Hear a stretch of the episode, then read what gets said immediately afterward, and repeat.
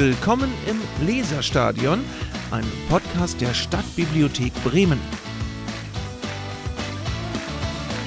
Herzlich willkommen zu einer neuen Folge im Leserstadion. Ich bin Jörg und ich erzähle euch jetzt, was wir heute in der Sendung vorhaben. Wir haben in der letzten Folge schon ähm, über das Thema Bibliotheksbestandsabbau gesprochen und wollen uns jetzt mit dem Gegenteil beschäftigen, mit dem Aufbau. Ich habe mit meinem äh, Lektorenkollegen Knut gesprochen und der erzählt uns ein bisschen, ähm, wie das in der Stadtbibliothek aussieht. So, da sind wir wieder. Äh, wieder ein Interview im Leserstadion. Ähm, ich bin Jörg und ich spreche heute ähm, wieder mit einem unserer Lektoren, wie in der letzten Folge auch. Und ich spreche auch wieder mit einem Lektoren, der schon mal Gast im Podcast der Stadtbibliothek war. Ähm, mein Kollege Knut ist da. Hallo Knut. Hallo Jörg, freue mich, wieder mal wieder da zu sein. Sehr schön. Ähm, genau, wir haben in der letzten Folge über das Thema Bestandsabbau gesprochen, so zum Jahreswechsel groß reine machen. Ähm, und man kennt das aus dem Privaten auch, wenn man aufgeräumt hat, hat man auch wieder Platz, Sachen einzuräumen. Und, ähm, da, und jährlich grüßt das Murmeltier sozusagen. So läuft es ja in der Bibliothek auch tagtäglich. Ähm, Knut, du bist äh, Lektor, das heißt, ne, du bist auch eine der Personen in der Bibliothek, die ähm, zuständig ist, den Bestand zu pflegen, zu managen und auch mhm. zu entscheiden, was für Medien in, so in der Bibliothek angeboten mhm. werden. Ja. Ähm, und ähm, wir wollen heute ein bisschen darüber sprechen, wie die überhaupt mhm. in die Bibliothek kommen und ja. warum. Richtig? Ja, genau, das machen wir. Sehr gut. Ähm, üblicherweise ist es so, dass ähm, die Bibliothek ist ja, wir sagen im Bibliothekswesen immer, ähm, die ist sachlogisch geordnet. Ähm, also in der Regel heißt das, ähm, ich sehe, hier ist eine Sachgruppe A und eine Sachgruppe B. Ähm, welche hast du so in, deinem, in deiner Obhut?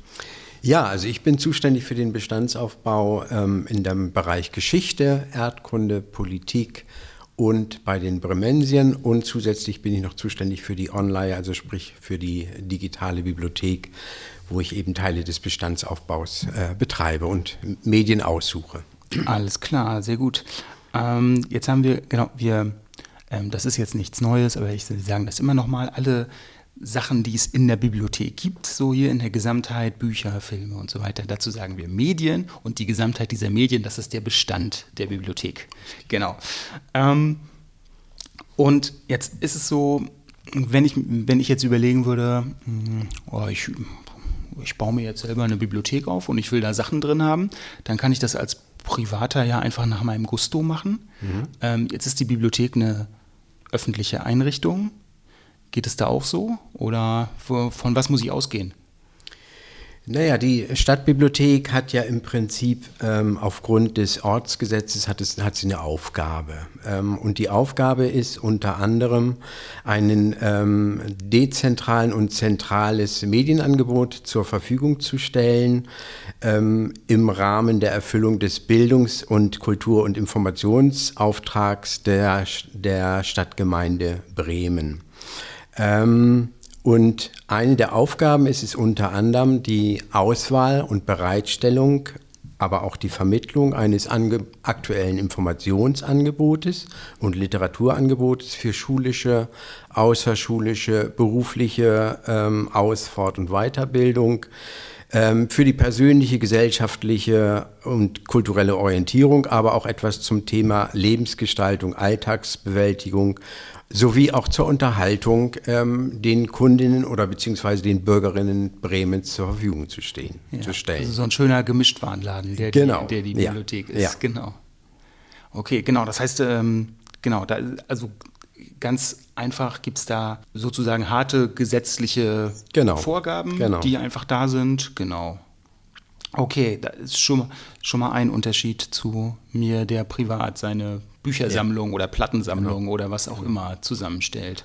Was heißt das jetzt? Wo, worüber, von welcher Größenordnung sprechen wir überhaupt, wenn wir über einen Bestandsaufbau sprechen? Wie viele Medien kommen in die Bibliothek? Okay.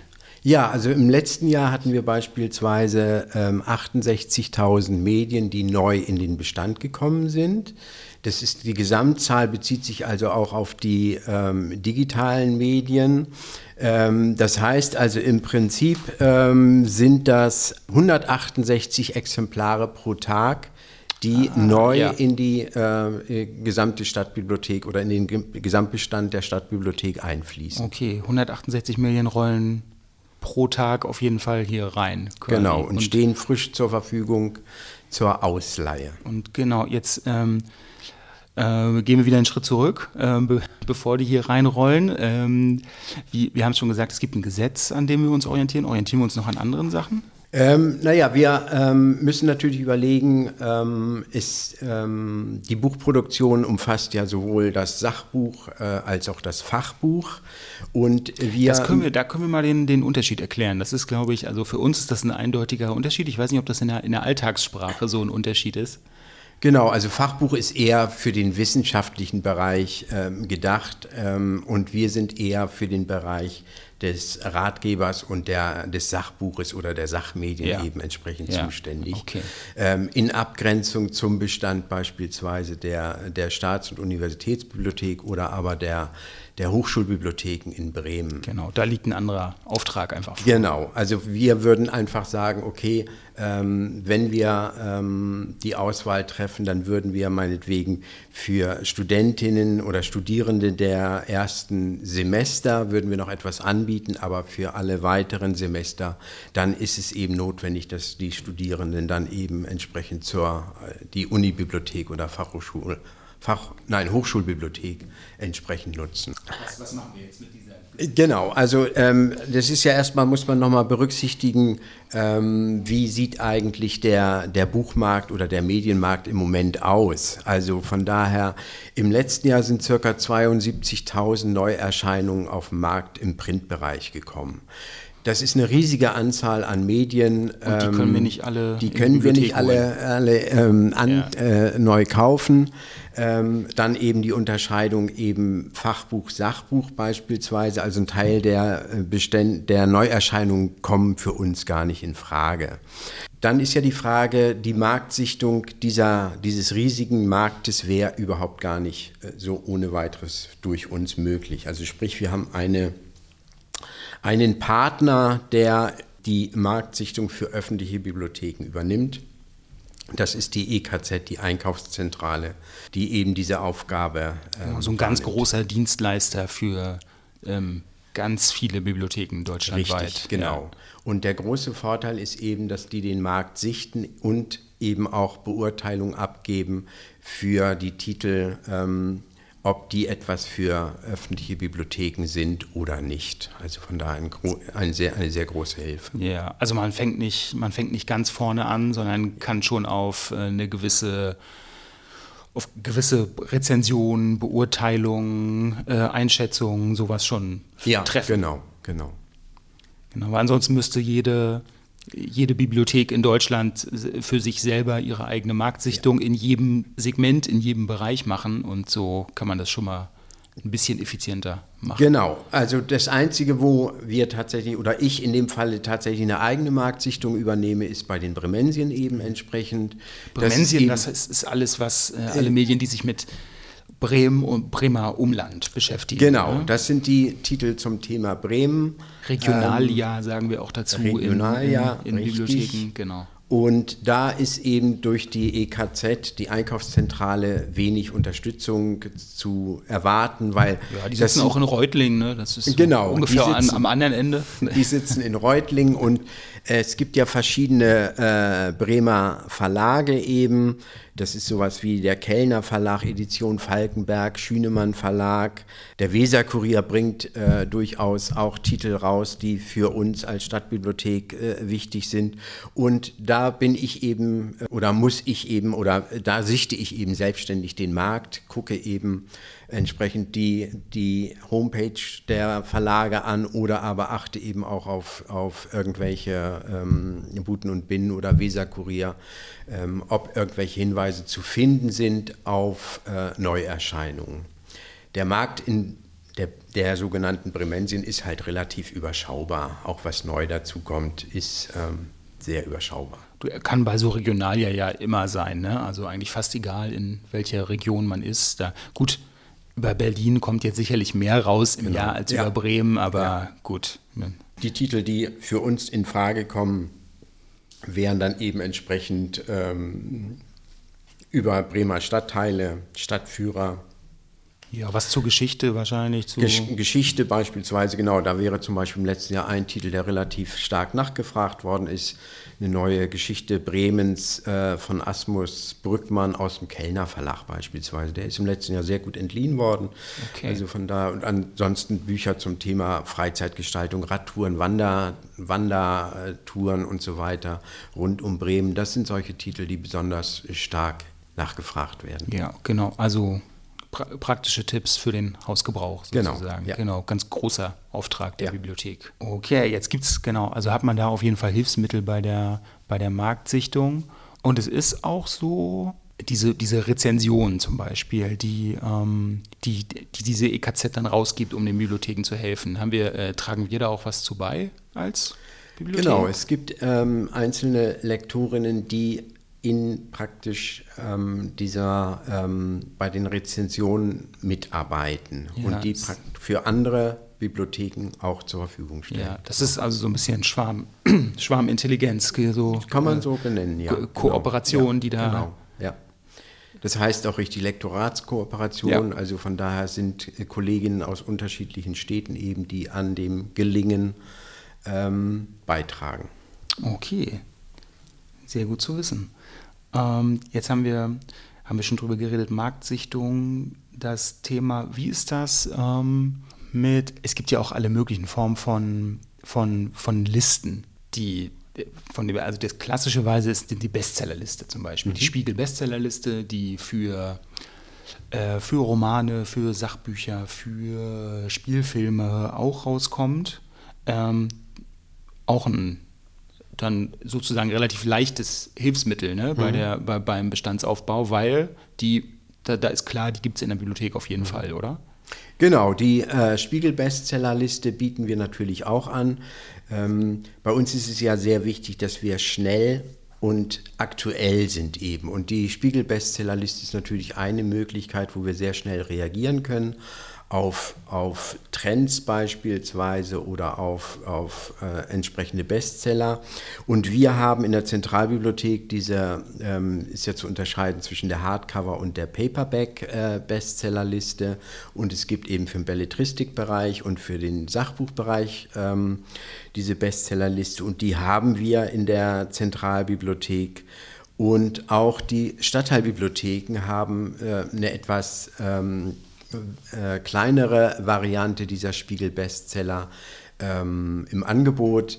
Und für die Kundinnen ist eben der große Vorteil, für drei Euro ähm, an Gebühren kann man relativ schnell äh, wirklich sehr, sehr aktuelle Bestseller ähm, sich ausleihen. Genau, da, ähm, da bei dieser Gebühr, da müssen wir vielleicht sagen, ähm, das machen wir deshalb, weil ähm, wenn Medien auf der Bestsellerliste sind, erfahrungsgemäß auch die Nachfrage danach mhm. hoch ist und wir natürlich erstmal die Medien anschaffen zur kostenfreien Nutzung. Mhm. Ne? Ähm, aber da die Nachfrage hoch ist, müssen wir mehr Exemplare beschaffen und ja. um das quasi gegen zu finanzieren, gibt es dafür diese moderate Gebühr, mhm. ne? wo man sich dann mhm. entscheiden kann, genau. das ja. zu, genau. Also, da, ne, also man muss es ist nicht so, dass nur weil etwas auf der Bestsellerliste ist, es dadurch automatisch Geld kostet, sondern das mhm. betrifft nur diese Exemplare, die wir zusätzlich mhm. aufgrund der Nachfrage besorgen.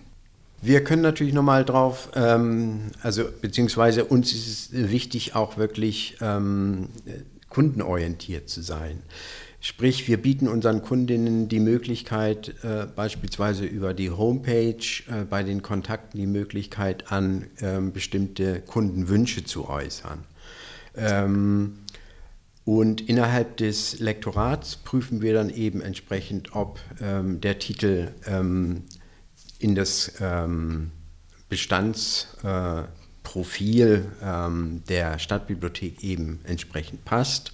Manchmal sind die Titel zu speziell oder zu alt oder wir haben es manchmal auch so, dass Titel zu zu aktuell tatsächlich sind. Also manchmal werden auch Filme, die gerade im Kino laufen, bereits als DVD gewünscht. Ja, ich finde die dann, kann die, ähm, genau, kann die zum Beispiel, ähm, weiß ich nicht, auf bekannten Shopseiten finde ich die schon mhm. und äh, kann die vorbestellen. Mhm. Aber so ist es halt für die Bibliothek dann auch. Ne? Man ja. müsste die dann vorbestellen. Genau. Äh, und das ist ja, das kann, ist ja teilweise Monate in die Zukunft noch. Ne? Genau, richtig, ja. ja. Genau. Okay. Und wir haben aber im letzten Jahr ähm, über 1000 Titel äh, aufgrund von Kundenanfragen tatsächlich in den Bestand äh, neu dazu bekommen. Das ist aber gut, oder? Also das ist ein 1000 recht, Medien ja, von ja, Kundenwünschen. Genau, genau, also von daher, das ist schon auch interessant, was für ähm, Anfragen da kommen. Ich meine, es sind besonders viele ähm, Musik-CDs, sind es Romane, sind es Filme, sind es die besonders häufig ähm, von Kundinnen vorgeschlagen werden.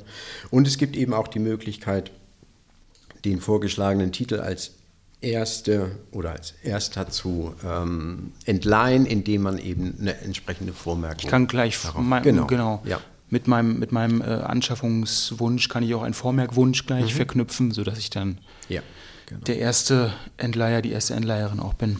Und die Titel werden sehr schnell eingearbeitet. Also von daher. Die behalten wir mit ja, genau. Priorität dann. Die sind per Eile werden die eingearbeitet. Ja, genau, genau, per Eile sagen wir in der, in der Bibliothek, genau. Und ähm, genau, dann haben wir schon gesagt, Kundenwünsche müssen, und die messen wir dann anhand des Bestandsprofils. Aktualität, hast du auch gesagt, ist ja, natürlich auch ein genau. Thema. Mhm. Ähm, da, da, haben wir auch ist auch ein ganz klares Kriterium für den Bestandsaufbau. Ja, ne? unbedingt. Ne? Also Aktualität ist wirklich ein Kriterium. Wir sind in dem Sinne, haben wir keine Archivfunktion genau. wie eine wissenschaftliche Bibliothek, sondern bei uns ähm, ähm, sehen wir eben, dass wir die aktuellen Titel äh, im Bestand haben. Jetzt haben wir alles gemacht, Instrumente, Marktsichtung und jetzt ist auch klar, ich ähm, oder du als Lektor siehst jetzt nicht irgendeinen interessanten Titel ähm, bei der EKZ und also einen für dich interessanten Titel und du weißt aber gleichzeitig, ja, okay, das ist ein, ein weiß ich nicht. Die ähm, gerade rausgekommen, die Geschichte einer äh, kleinen Gemeinde im Allgäu. ganz wunderbar, aber ähm, du, vielleicht hast du irgendeine Verbindung zum Allgäu und denkst dir, ach, das ist doch mhm. super, das ist bestimmt super interessant, das Buch. Ähm, und äh, wenn wir es beschaffen, dann kann ich es auch gleich vormerken, aber passt dann einfach nicht in Bestand. Ne? Das heißt, ich muss mich da, ähm, also persönlich ziehe ich mich da raus. Nein, eigene Interessen haben in dem Falle nichts zu suchen, sondern ich muss die, muss die Allgemeinheit im, im Kopf haben und die Bürgerinnen Bremens ähm, ähm, und deren Interessen äh, berücksichtigen. Also von daher. Genau. Ähm, Bremen und Bremer Umland wollen wir nicht vergessen. Wir genau, haben ja durchaus Bremer auch Umland, sehr viele genau. Kundinnen und ja, Kunden, die, äh, ja, die im genau, Umland wohnen. Genau. genau. Ja. Du hast am Anfang gesagt, über 60.000 Medien haben wir im letzten Jahr neu in die Bibliothek mhm. bekommen, davon auch ähm, ein Großteil digitale Medien mhm. für die Online. Mhm. Ähm, unterscheidet sich das vom, vom physischen Medienmarkt, wie wir sagen? Ähm, zum Teil unterscheidet es sich. Ähm, ein Großteil der, des Bestandes ist identisch ähm, in der äh, digitalen Bibliothek. Es ist so, dass verschiedene Verlage ihre ähm, Produkte oder ihre, ihre Medien deutlich später Bibliotheken in der Online später erst anbieten, als sie tatsächlich auf dem freien Markt zur Verfügung ist. Ja, das ist so ein bisschen das Kinoprinzip. Ein Film soll erstmal im Kino laufen und dann dauert es ein bisschen, bisschen. Genau. Ja, genau, ja, ja, okay. Ja. Also erst wird am Endkunden verdient und dann wird es in der Online zur Verfügung gestellt. Ja, okay, genau. das ähm, genau. Und da können wir auch noch mal sagen, es ist Medien, die es physisch in der Bibliothek gibt. Das, das heißt dann auch nicht, dass wir das gleichzeitig auch als digitales Medium in der Online haben, teilweise ja auch nicht können, ja, eben entsprechend genau. aufgrund solcher. Ja. Ja, also es gibt äh, im Prinzip drei Fälle. Die Bibliothek hat es physisch, Mhm. Ähm, digital oder beides. Mhm. Oder auch genau. gar nicht, ja, natürlich. Oder, also das wäre der Fall 4. Genau. Ja. Das geht genau. natürlich auch. Ja. Naja, wir, wir, gucken schon und, und ähm, ob es im normalen physischen Bestand eben entsprechend ist. Also von daher, wir würden da ja auch nicht anfangen plötzlich mit wissenschaftlichen ähm, Titeln in der Online, sondern das ist im Prinzip genauso wie im, im äh, physischen Bestand. Jetzt, ähm, Knut, können wir sagen, du ähm, bist ein, ein, alter Hase im, im, Bibliothekswesen und im Lektorat, du bist schon eine ganze Weile dabei. Ähm, ist ist Lektorieren denn äh, oder Bestandsaufbau, ist das, verändert sich das oder bleibt es so im, im Wesentlichen immer gleich? Ähm, hat man es da auch mit, wie soll ich sagen, ähm, in der Politik würde man sagen, mit externen Schocks äh, mhm. zu tun? Gibt es sowas hier auch? Also klar gibt es sowas. Es ist ähm, immer auch abhängig von den äußeren Gegebenheiten, sag ich mal. Also bei bei Reiseführern bei der Gruppe Erdkunde ist es ja zum Beispiel so, dass zu Corona-Zeiten natürlich die Reisebranche ähm, da niederlag. Es, weniger es wurde weniger gereist. Langsam fing es dann an, innerhalb äh, Deutschlands wurde gereist. Die Nachfrage nach Reiseführern in Deutschland stieg deutlich an. Da mussten, musste ich dann oder habe ich eben entsprechend reagiert, habe mehr ähm, Reiseführer Weil sonst alles, für äh, Deutschland. Es war aus. alles ausgeliehen und äh, Vormerken nützt mir dann auch nicht so viel, weil äh, wenn, ich im, wenn ich im August nach, nach Borkum will und äh, der ist bis September eh ausgeliehen, nützt mir das auch nichts. Ja. Genau, da habe ich dann eben entsprechend noch ein Staffelexemplar oder mehrere Exemplare eben entsprechend ange, äh, gekauft, um dann eben die Nachfrage, ähm, der Nachfrage nachzukommen. Und andere Dinge sind dann liegen geblieben, wahrscheinlich. Genau, andere äh, Reiseziele Europa oder aber Fernreisen natürlich, da war keine Nachfrage mehr da. Ähm, und es ist im Prinzip auch so, der, der Buchmarkt hat auch in Corona-Zeiten Auswirkungen erleben müssen. Ähm, klar, also der, der, der Umsatz ähm, ist weggebrochen im Prinzip. Dann gab es eben Probleme mit den Papierpreisen eben, die deutlich gestiegen sind, eben ja, entsprechend. Stimmt. Dann jetzt äh, natürlich auch Energiepreise, die deutlich steigen. Also von daher, diese Auswirkungen gehen eben auch nicht spurlos an, an den Verlagen vorbei. Ja, und das, äh, das wird auch so weitergegeben. Also das merken wir dann auch bei uns, dass Preise steigen. Ja, das merkt man. Die Preise steigen. Ja. Klar. Und natürlich muss man sagen, wir haben ein Budget, also ne, es ist ein bestimmtes Budget vorgesehen in der Bibliothek für eine Neuerwerbung. Und ja. äh, ganz klar, wenn die Preise steigen, tendenziell würden dann weniger Medien in die, in genau, die Bibliothek kommen. So ist es. Ja. ja, ja.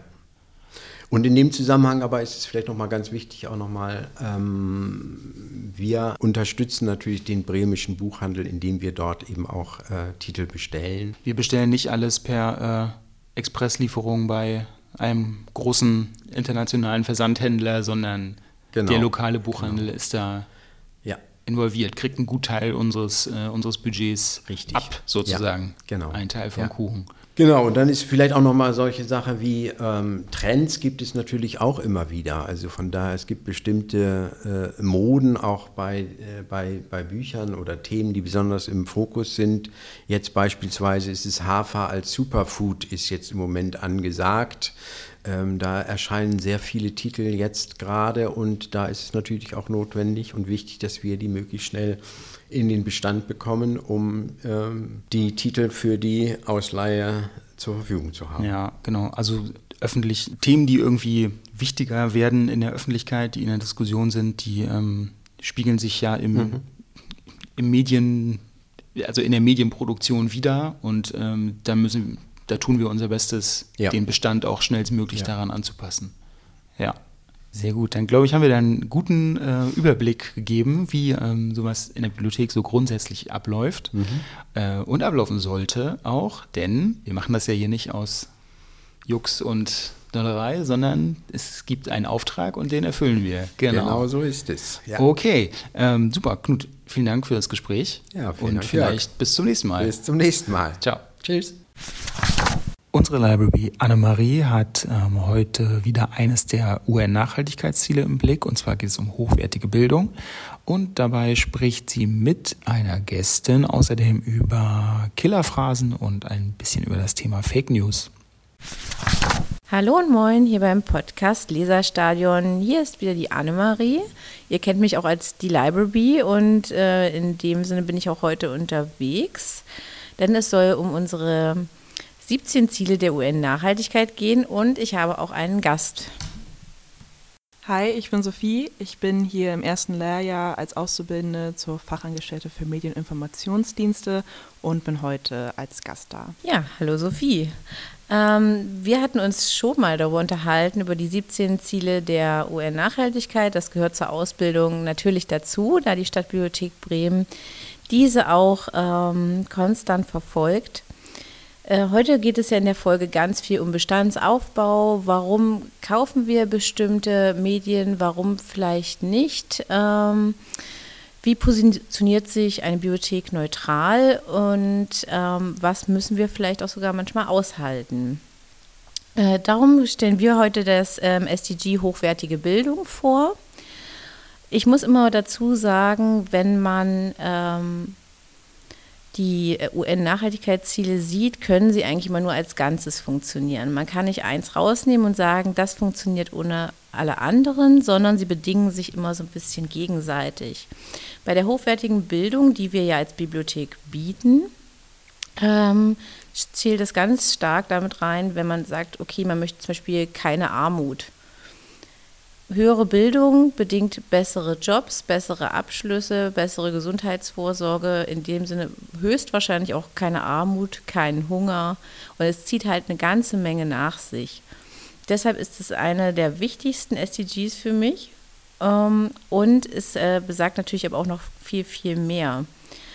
Ähm, Im Bestandsaufbau der Bibliothek äh, gibt es ja immer mal wieder äh, bestimmte Wörter oder auch in den Nachrichten, die äh, uns verfolgen oder die aber auch äh, nicht ganz so klar sind immer. Also ich habe zum Beispiel gelesen äh, Killerphrasen. Sophie, kannst du mir dazu was erklären? Tatsächlich, also bis vor ein paar Monaten hätte, hätte mir das auch nichts gesagt, aber tatsächlich hatten wir das in der Schule. Ähm, und Killer, unter Killerphrasen versteht man sozusagen inhaltslose Scheinargumente, sowas wie doch oder das war immer schon so. Also sowas, worauf man irgendwie nicht wirklich kontern kann, was irgendwie ein Gespräch und eine Diskussion auch teilweise beendet. Ähm, genau, also da, da, denk, da gibt es sehr viel mehr, als man vielleicht erstmal denkt. Also, also finde ich, habe ich auch so festgestellt, als wir es in der Schule ähm, thematisiert haben, was doch alles irgendwie eine Diskussion oder ein ein Gespräch doch sehr abrupt beenden kann. Meistens, wenn dann die Argumentationskette irgendwie zu Ende ist. Genau, also das merkt man, also da denkt man, da merkt man schon, die Person, die jetzt irgendwie nichts mehr zu sagen hat, die fällt dann in diese Killerphrasen, in diese Floskeln ein und ähm, das ist dann halt so. Das ist dann vorbei. So. Aus Gründen wird dieses Gespräch beendet. genau, ja, also die kennen wir auf jeden Fall alle. Es ist ähm, sehr hinderlich, um eine gute Diskussion oder überhaupt einen Dialog zu führen. Ähm, wie man solchen Dingen entgehen kann, das, äh, dazu kommen wir auch noch. Ähm, wir haben das für einfach Totschlagargumente genannt. Sozusagen ab da ging kein Gespräch mehr weiter oder nicht mehr möglich. Ähm, zu dieser, ich sag mal, Gruppe gehören natürlich auch die Stammtischparolen, die, glaube ich, auch jeder schon mal in irgendeiner Weise gehört hat. Ähm, und wie man sich dagegen zur Wehr setzen kann, wie man diese entkräften kann, das findet man zum Beispiel auch äh, in unserem Bestand, in unserem Bibliotheksbestand bei Politik, Soziologie und auch Psychologie wird man fündig, wie man gut äh, gegenargumentieren kann, wie man sie entkräftet und vor allen Dingen auch manchmal, wie man sie erkennt. Ähm, viele, sage ich mal, Stammtischparolen ähm, sind ja auch gar nicht immer so gleich als diese zu identifizieren. Genau wie ähm, Fake News. Fake News ist auch ein ganz großes Thema. Hattet ihr dazu auch schon äh, oder hast du damit Erfahrungen gemacht? Ähm, also tatsächlich wurde, als wir über Killerphrasen geredet haben, wurde Fake News auch so als Killerphrase genannt, dass man irgendjemand mit, jemandem redet und die Person sagt dann, nee, es ist Fake News. Und dann, wie argumentierst du dagegen? So, also wenn jemand schon so eingestellt hat, sagt, äh, Fake News. So, dann ist es irgendwie schwierig. Ähm, ich finde halt vor allem natürlich äh, durch Donald Trump ist es natürlich sehr in den Fokus gerückt, dass alle irgendwie auch spaßeshalber Sachen als Fake News betiteln, was natürlich immer ein bisschen schwierig sein kann. Dass, ähm, also dass man das einerseits nicht ins Lächerliche zieht, weil ich glaube, Leute, die wirklich alles als Fake News bezeichnen, ist ein schwieriges Milieu, nenne ich das mal. Ähm, also diesen, diesen, diesen Spagat irgendwie das ernst genug zu nehmen, dass man auch eine Gefahr dahinter sehen kann, aber dem auch nicht zu viel Bedeutung irgendwie und Gewichtung zu geben, ist, glaube ich, ist, ist nicht immer einfach. Auf jeden Fall. Ähm, wir haben dazu ähm, auch natürlich mehrere Medien, die ähm, es erleichtern, Fake News zu erkennen. Gerade im Internet ist es ja nicht so einfach zu unterscheiden manchmal, was ist jetzt wirklich eine geprüfte Information und was könnte jeder irgendwo eingestellt haben. Ähm, wir haben dazu auch das Angebot Fake Hunter für Schulklassen direkt, wo ähm, spielerisch vermittelt wird, ähm, wie wir Fake News erkennen äh, und entlarven. Ähm, das wird von einem lieben Kollegen von uns durchgeführt und angeboten. Also wer dort als äh, ja, LehrerInnen, als Pädagoginnen äh, Interesse hat, schreiben Sie uns immer gerne an dann gibt es auch mehr Informationen zum Fake Hunter. Und das sind auch keine Fake News. Wollte ich jetzt noch dazu sagen. ähm, wir hatten noch einen äh, vierten Begriff, das ist die ähm, typische Bubble. Sophie, ich ähm, werde dich wieder bemühen und zu erklären, was ist denn genau eine Bubble? Also ich verstehe unter Bubblen sozusagen irgendwie gesellschaftliche Gruppierungen, die für mich persönlich vor allem online stattfinden. Also wenn ich irgendwie ähm, es kommt, also es wird davon irgendwie bedingt, wem ich folge, was für Sachen ich sehe, aber also wem ich folge, die, weiß nicht, die posten irgendwelche Sachen oder retweeten oder sharen oder posten was in die Stories, was ich dann wiederum sehe, das share ich vielleicht dann wieder und dann, also es bedingt sich irgendwie so, was, wem folge ich, was für News sehe ich überhaupt, was für Perspektiven sehe ich, also von wem wird das irgendwie geschrieben, von wem wird es geteilt, an wen ist es adressiert und ich glaube, das formt ganz krass Bubbles, vor allem online, aber natürlich überträgt sich das auch ins echte Leben, mit wem ich irgendwie ähm, Zeit verbringe und was für Meinungen die haben. Und das formt natürlich Meinungen auf jeder Ebene. Also sozusagen, dass man sich äh, wie in einer Blase befindet, in dem halt wenig andere Sichtweisen, wenig andere Meinungen ähm, Raum finden, beziehungsweise auch bewusst ähm, ausgeklammert werden. Mhm. Ja, ähm, ein spannendes Thema, was auch noch in den äh, folgenden Interviews weiter beleuchtet werden wird. Von uns war es das erstmal und wir hören uns wieder. Um das Thema Fake News geht es auch ganz ausführlich in einem Interview, was die Kollegin Finja mit unserem Kollegen Waldemar geführt hat. Der führt nämlich ein Programm an Schulen durch, was sich mit dem Erkennen und dem Umgang mit Fake News beschäftigt. Hallo Waldi, wir sind heute hier, um, um über ein cooles Angebot von der Stabi zu reden. Wer bist du denn überhaupt? Genau, mein Name ist Waldemar. Du darfst auch gerne Waldi sagen. Ich arbeite im Infoteam 1 der ZB am Wall ähm, im zweiten Obergeschoss bei den Sachmedien. Außerdem machen wir Gruppenführung, Rechercheeinführung. Ich betreue das Sprachcafé und bin zuständig für Kontaktarbeit. Also sehr wichtig ist, was wir jetzt hier rausgehört haben. Ja? was ist denn äh, das Angebot Fake Hunter heißt es und an was für eine Zielgruppe richtet sich das? Genau, das Angebot Fake Hunter betreibt die Stadtbibliothek Bremen seit 2020. Da habe ich die Multiplikatoren-Schulung gemacht. Damals während Corona in, ähm, in einer Zoom-Konferenz, beziehungsweise in dreien.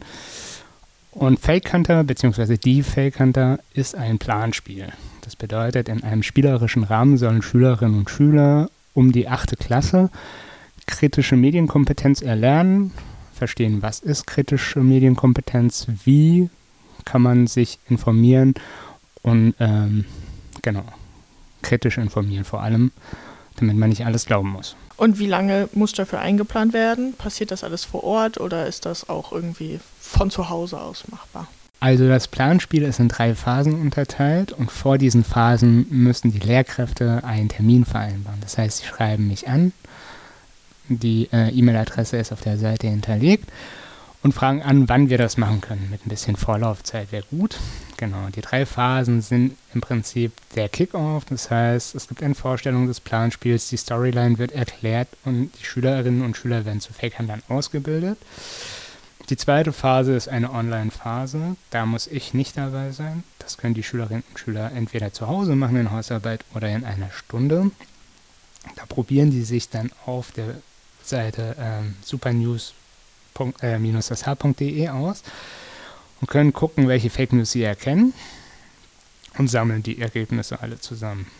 Beim zweiten Vor-Ort-Treffen kann ich dabei sein, wenn die Lehrer das möchten. Wenn die das alleine machen möchten, ist das auch okay. Da wird reflektiert und resümiert. Das heißt, es gibt einen Erfahrungsaustausch. Was haben die Schülerinnen und Schüler wahrgenommen? Was war leicht? Was war weniger leicht? Und man guckt, ob sich die ähm, Erfahrungen irgendwie auf den Medienkonsum auswirken. Genau. Im Großen und Ganzen dauert der erste, die erste Phase 125 Minuten. Gerne vor Ort in der Bibliothek, falls es aber keine Ausflugstage mehr gibt, weil die Bibliothek vielleicht schon zu einem anderen Termin besucht wurde, ähm, kann ich auch mal in die Schule kommen. Genau. So, ähm, in der Schule lässt es sich auch reduzieren auf 90 Minuten statt 125. Allerdings leidet da am ehesten die, der Eigenanteil der Schüler drunter, weil der Input derselbe bleibt. Das heißt, sie können sich ein bisschen weniger ausprobieren, aber der Inhalt ist derselbe. Jetzt einmal ganz doof gefragt, warum ist denn äh, kritische Medienkompetenz so wichtig, beziehungsweise was ist Medienkompetenz denn Genau. überhaupt? Also, Medienkompetenz äh, es äh, besteht aus zwei Wörtern, aus Medien und Kompetenz. Medien sind im Prinzip Datenträger, das heißt alle Informationen tragenden Me äh, Träger. Genau, das können digitale Medien sein, das können schriftliche Medien sein, können äh, Radiomedien sein, alles Medien. Ähm, genau, und Kompetenz ist im Prinzip die Fähigkeit, etwas sinnvoll zu nutzen. Das heißt, Medienkompetenz bedeutet die Fähigkeit einer Person, Medien nutzen zu können. Datenträger. Und kritische Medienkompetenz bedeutet im Prinzip, dass ich während dieser sinnvollen Nutzung auch noch bewerten kann, ob das jetzt sinnvoll ist und ob das glaubwürdig ist. Und ob ich das einfach so konsumieren kann, also Mhm. nutzen oder halt nicht. Und dann ist natürlich immer noch ein bisschen davon abhängig, was der Sinn und Zweck der Medien sind. Also wenn ich jetzt eine Komödie angucke und ich gucke die nur zu Zerstreuungszwecken und Unterhaltungszwecken an, dann ist der Sinn damit erfüllt, dass die mich unterhält oder zum Lachen bringt. Wenn es um Informationsmedien geht, ist es ein bisschen heikler. Warum denkst du denn, dass es für Kinder und Jugendliche wichtig ist, sich in diese Richtung weiterzubilden? Genau, ich glaube nicht, dass das explizit nur für Kinder und Jugendliche wichtig ist. Ich glaube, dass das für viele Menschen wichtig ist. Ähm, bei Kindern und Jugendlichen haben wir den Vorteil, dass das durch die Kultusministerinnen sowieso schon im Lehrplan vorgesehen ist, eine kritische Medienkompetenz zu vermitteln. Und deswegen ergibt sich da ein ganz hervorragender Synergieeffekt zwischen der Medienkompetenzvermittlung der Stadtbibliothek und dem ähm, Lehrauftrag der Schulen. Du als Profi, hast du denn einen Tipp, den du uns geben kannst, um News und Fake News auseinanderzuhalten? Ja, ich habe sogar fünf dabei. genau, im Prinzip geht es bei den Fakern dann darum, fünf Prüfwerkzeuge kennenzulernen und zu, ähm, zu erproben. In einem sicheren Rahmen, das heißt sind keine echten Fake News, sondern alles fingiert auf einer gefälschten Seite, damit man sich in sicherem Rahmen ausprobieren kann, ohne dass man getriggert wird. So, ähm, die fünf Prüfwerkzeuge, die wir bei den Fake-Handeln vermitteln, sind zum einen die Quelle. Da lernt man die Quelle zu prüfen, ob die Artikel alle in der gleichen Art und Weise geschrieben sind, ähm, ob die Veröffentlichungsplattform glaubwürdig ist, ähm, genau, ob der Name der Quelle glaubwürdig ist, ob da irgendwelche Rechtschreibfehler drin sind, was man vielleicht bei seriösen Zeitungen und Informationsplattformen nicht hätte, weil die sich natürlich gegenlesen lassen. Ob es ein Blog ist, ob es eine Privatperson ist, ganz viel passiert heute über TikTok und über Social Media, aber auch über äh, Messenger-Dienste wie WhatsApp oder Telegram. Genau. So alles erstmal nicht per se unseriös, aber wenn es jetzt nicht explizit von der Tagesschau ist oder so und keine Verantwortlichen im Sinne des Pressegesetzes auffindbar sind, dann würde ich ein bisschen kritisch drauf gucken. So, genau. Und das zweite Prüfwerkzeug wären Autoren und Impressum. Das heißt, gibt es einen konkreten Menschen, der oder die dafür verantwortlich ist, was da geschrieben wurde. Seriöse Journalisten würden natürlich nicht äh, an ihrer Reputation zweifeln lassen und wollen auch die Lorbeeren für ihre Arbeit, deswegen scheuen die sich nicht ihren Namen zu nennen. Genau, wo schreiben die Journalisten oder Journalistinnen, ähm, enthält die Seite ein Impressum, was steht im Impressum? Genau. gibt es einen Verantwortlichen für die Seite, habe ich schon gesagt, und gibt es einen Abschnitt zur Datenschutzgrundverordnung, der ja auch verpflichtend ist. Autoren und Impressum. Werkzeug Nummer drei wäre die Zeitschiene und die Datumsangaben. Da muss man ein bisschen im Text nachgucken, ob es da Ungereimtheiten gibt und von wann der Text tatsächlich ist. Wenn es jetzt irgendwelche Informationen von 1998 sind, die ähm, aber nicht klar erkennbar sind, dass die veraltet sind, dann ähm, regt es auch zum kritischen Denken an. Also, ne? Genau. Frage ist auch, finde ich die Informationen, die ich in dem Informationsmedium finde, auch in anderen zuverlässigen Informationsmedien. Genau. So, ähm, Werkzeug Nummer vier ist die Bilderprüfung. Das heißt, ganz viele Fake News leben davon, dass die ähm, reiserische Überschriften oder aber auch sehr auffällige Bilder benutzen als Titelbild. Ähm, inzwischen gibt es bei fast allen Suchmaschinen eine Bilderrückwärtssuche. Bei Fake News, äh, bei Fake Hunt benutzen wir die Rückwärtssuchmaschine TinEye und dann kann man das ähm, Bild einfach reinkopieren, die URL in die Maschine reinstecken und dann gucken, wo das Bild herkommt. Häufig sind es Stockfotoseiten, das heißt, die ähm, Fotografen vermarkten die Bilder, genau, und die sind zugänglich. Wenn das Bild nicht explizit eine Quelle angibt oder zu dem im Artikel erwähnten Event dazugehört, dann ist es auch ein bisschen unseriös, das zu benutzen. So, genau. Sei denn, es ist ein klassischer Sonnenuntergang, dann kann man das schon machen. Genau. Und das fünfte Prüfwerkzeug ist ein bisschen für manche heikler, für manche weniger heikel, ist Meinung oder Satire. Da muss man ein bisschen Freihand bewerten, kann es eine satirische Information sein oder eine Meinung. Ne? Meinungen sind häufig gekennzeichnet in Zeitungen als Kommentar oder als Reaktion. Satire-Seiten, die großen Satire-Seiten wie der Eulenspiegel oder die Titanic machen das ganz offen und sagen ganz, ganz krass überspitzt, dass sie äh, die einzig wahren Informationen rausgeben. So, ähm, das ist dann so überspitzt, dass da kein Zweifel mehr zugelassen werden kann. Aber äh, manchmal ist das nicht so eindeutig und viele Leute suchen sich über diese Nische äh, ein Schlupfloch, um Fake News zu verbreiten. Dass man Fake News verbreitet und dann im Nachhinein sagt, naja, das war doch klar, dass das Satire ist, auch wenn es nicht so gemeint war. Genau, das wären die fünf Prüfwerkzeuge. Es gibt noch mehr, aber. Schon mal, schon mal hilfreich, ja, sehr cool.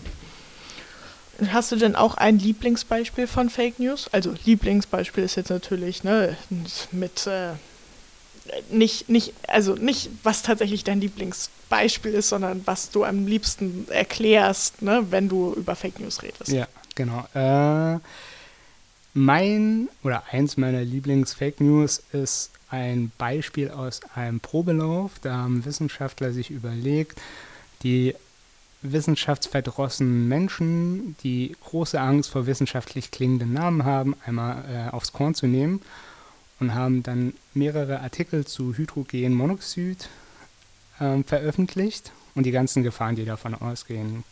Genau. Alles, was da gesagt wurde, entspricht der Wahrheit. Der Clou ist einfach nur, dass Dihydrogenmonoxid der ausgesprochene äh, wissenschaftliche Name für H2O ist, also für Wasser. Mhm.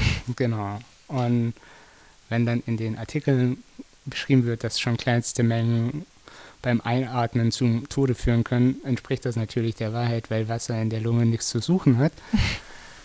Aber das klingt für Leute, die sowieso schon sehr skeptisch sind, ähm, super beängstigend. Ne? Ja. ja. ich habe so ein paar Beispiele. Es trägt zu Bodenerosion bei, es trägt zum Treibhauseffekt bei, es beschleunigt Korrosion und den Ausfall elektrischer Anlagen und Geräte.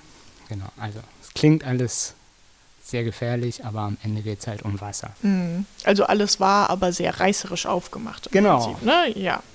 Magst du noch einmal erzählen, was dich persönlich an Fake Hunter angesprochen hat?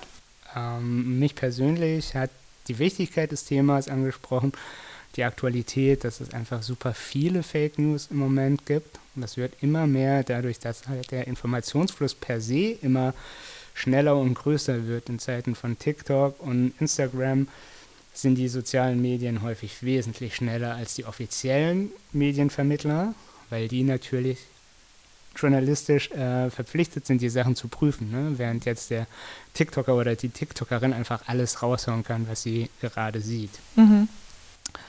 Und in Rücksprache mit vielen Jugendlichen aus der achten Klasse, die da teilnehmen bei Fake Hunter Schulung, ähm, kommt raus, dass wirklich viele, viele, viele, viele junge Leute da den Hauptteil ihrer Informationen rausziehen. Das heißt, sie lesen keine Zeitung, die gucken auch keine Nachrichtensendungen, sondern viele beziehen den Hauptteil ihrer Informationen aus TikTok und da dann auch selten von seriösen Seiten, sondern von Leuten, die denen sympathisch sind. Mhm.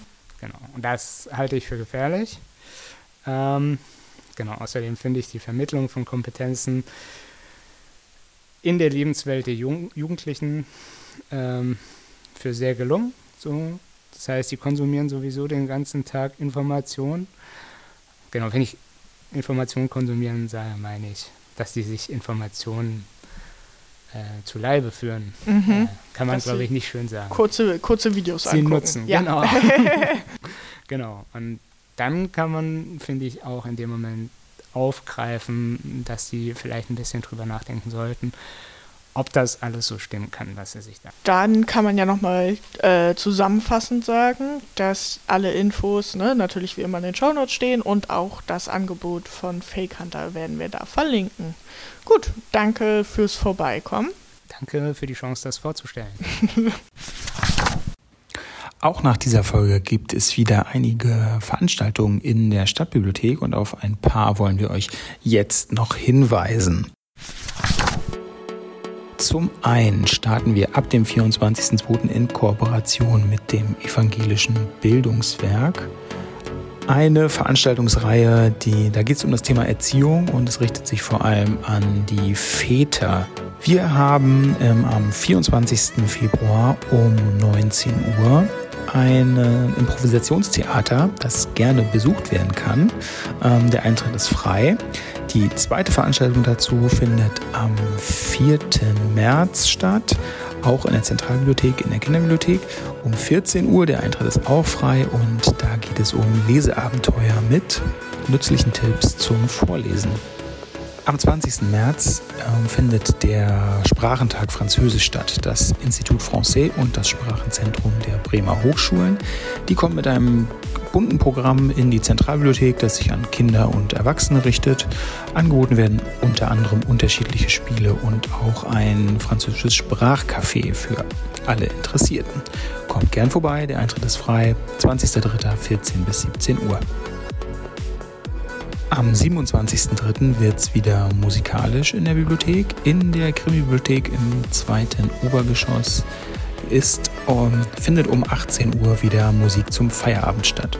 Mit Anas Ödön und Susan Balcioglu, äh, ein junges Bremer Duo, das, ähm, auf das ihr euch freuen könnt. Genau, Musik zum Feierabend am 27.03. in der Krimi-Bibliothek.